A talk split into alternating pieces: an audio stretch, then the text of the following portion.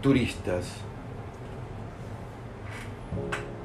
La ciudad se divide en nosotros y ellos.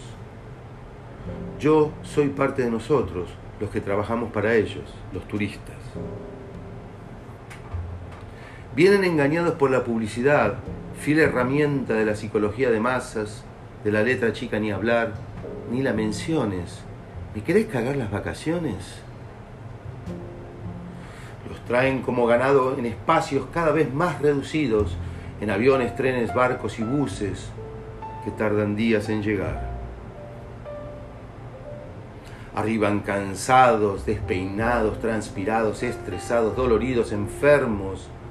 Algunos han enloquecido. Persiguen el mismo sueño del paraíso perdido, sin estar muertos, aunque en cierta manera lo están. Son como moscas, moscas con maletas. En ellas llevan el cansancio y el tedio de sus vidas frustradas. Piensan que resolverán todos los problemas, pero el conflicto no es geográfico. Apenas cierran la puerta de sus casas, se dan vuelta y reciben una bofetada. El Uber se equivoca de destino, el aeropuerto es un hastío, un piquete de cortadores de pasto retrasó el vuelo, bares cerrados, colas para el baño y un solo restaurante abierto, McDonald's. Una vez en el aeroplano de espacio reducido, un claustrofóbico trata de abrir una ventana mientras un bebé no para de llorar y el avión es tragado por un pozo de aire volando sobre alta mar. Las máscaras de oxígeno caen.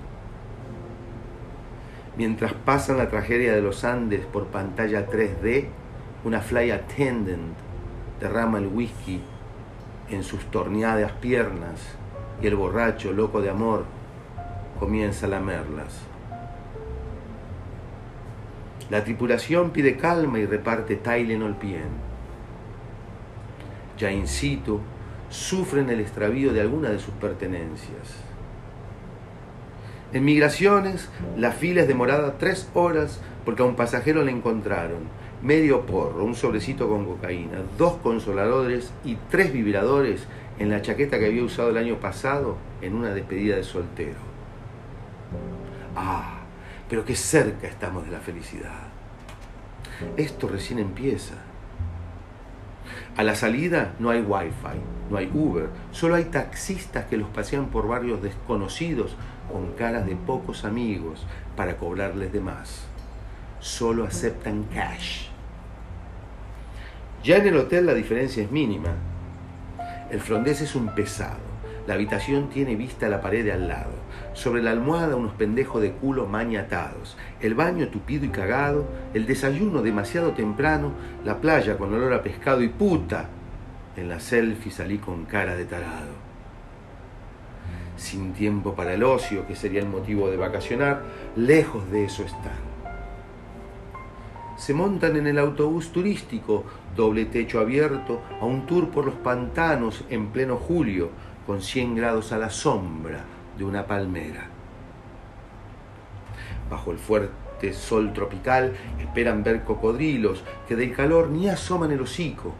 Solo algún que otro pájaro piando y mosquitos, eso sí, miles de ellos. Festival de sangre al que Drácula quedaría reducido a una larva. Sobre el final, y luego de la foto abrazado al bebé lagarto, cansado de los flashes, pasan al restaurante a degustar hamburguesas de reptil. Pero solo piden las papas fritas y van directo al local de souvenirs para comprar recuerdos de tan memorable expedición. Como muestra, llevan todo tipo de merchandising con imágenes reptilianas. Lapiceras, ceniceros, encendedores, velas, toallas, jabones, peines, peluches y pañales para el abuelo también. Si eligen una actividad indoor, no tiene mejor idea que ir a los outlets. Hermoso paseo para los amantes de las multitudes, sobre todo los fines de semana de grandes descuentos y enormes turbas de compradores desaforados, desquiciados, por pagar en lentas cajas operadas por empleados enajenados que solo quieren volver a sus casas. El resultado, dos horas de cola para pagar por un perfume de una celebridad venida menos, un six-pack de calzoncillos Calvin Klein que no te van a quedar tan bien y una campera polar que no usarás por el momento, pero al fin de cuentas es una ganga. Descansar, ¿qué es eso?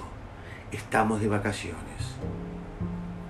Al volver, la realidad cae con todo su peso.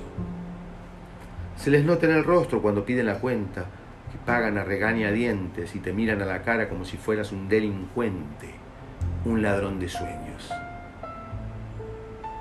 Me dan pena, pero disimulo con una sonrisa. Los viernes a las 3 de la tarde me duele la cara. Yo antes era así, hasta que me cansé y me mudé al paraíso. Ahora vivo todos los días en él y eso es una ventaja. Ellos piensan que están de vacaciones, pero el que está de vacaciones soy yo.